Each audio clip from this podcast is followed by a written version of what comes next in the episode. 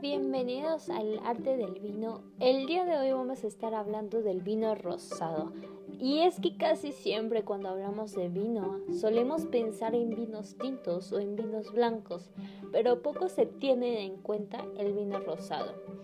Con su color particular, su carácter y elegancia que hace despertar el gusto en todos los sentidos. El origen del vino rosado es algo dudoso, pues existen muchos mitos y leyendas sobre su nacimiento. Se cree que precisamente fue el vino rosado el primer tipo de vino de la historia. Esto es así porque antiguamente se elaboraba vino presionando las uvas inmediatamente después de la cosecha. Esto hacía que el vino adquiriese el particular color rosa.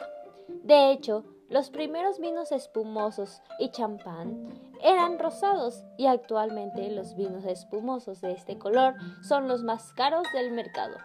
El vino rosa se suele destacar por su frescura, suavidad y ligereza, características que son decisivas en la elección de un maridaje adecuado y en sintonía con el plato.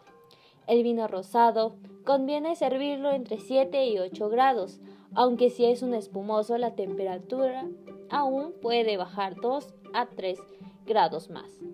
Si bien se consume más en verano, hay que decir que son vinos adecuados para cualquier época del año y que maridan bien con gran variedad de platos. El vino rosado se elabora con las mismas uvas que el tinto. De hecho, el vino rosado es un tinto con poca maceración. Prácticamente compone los mismos métodos de elaboración que el vino blanco. La única diferencia es que el vino rosado se utilizan mostos, yemas y existen dos métodos para elaborar los tipos de vino rosado.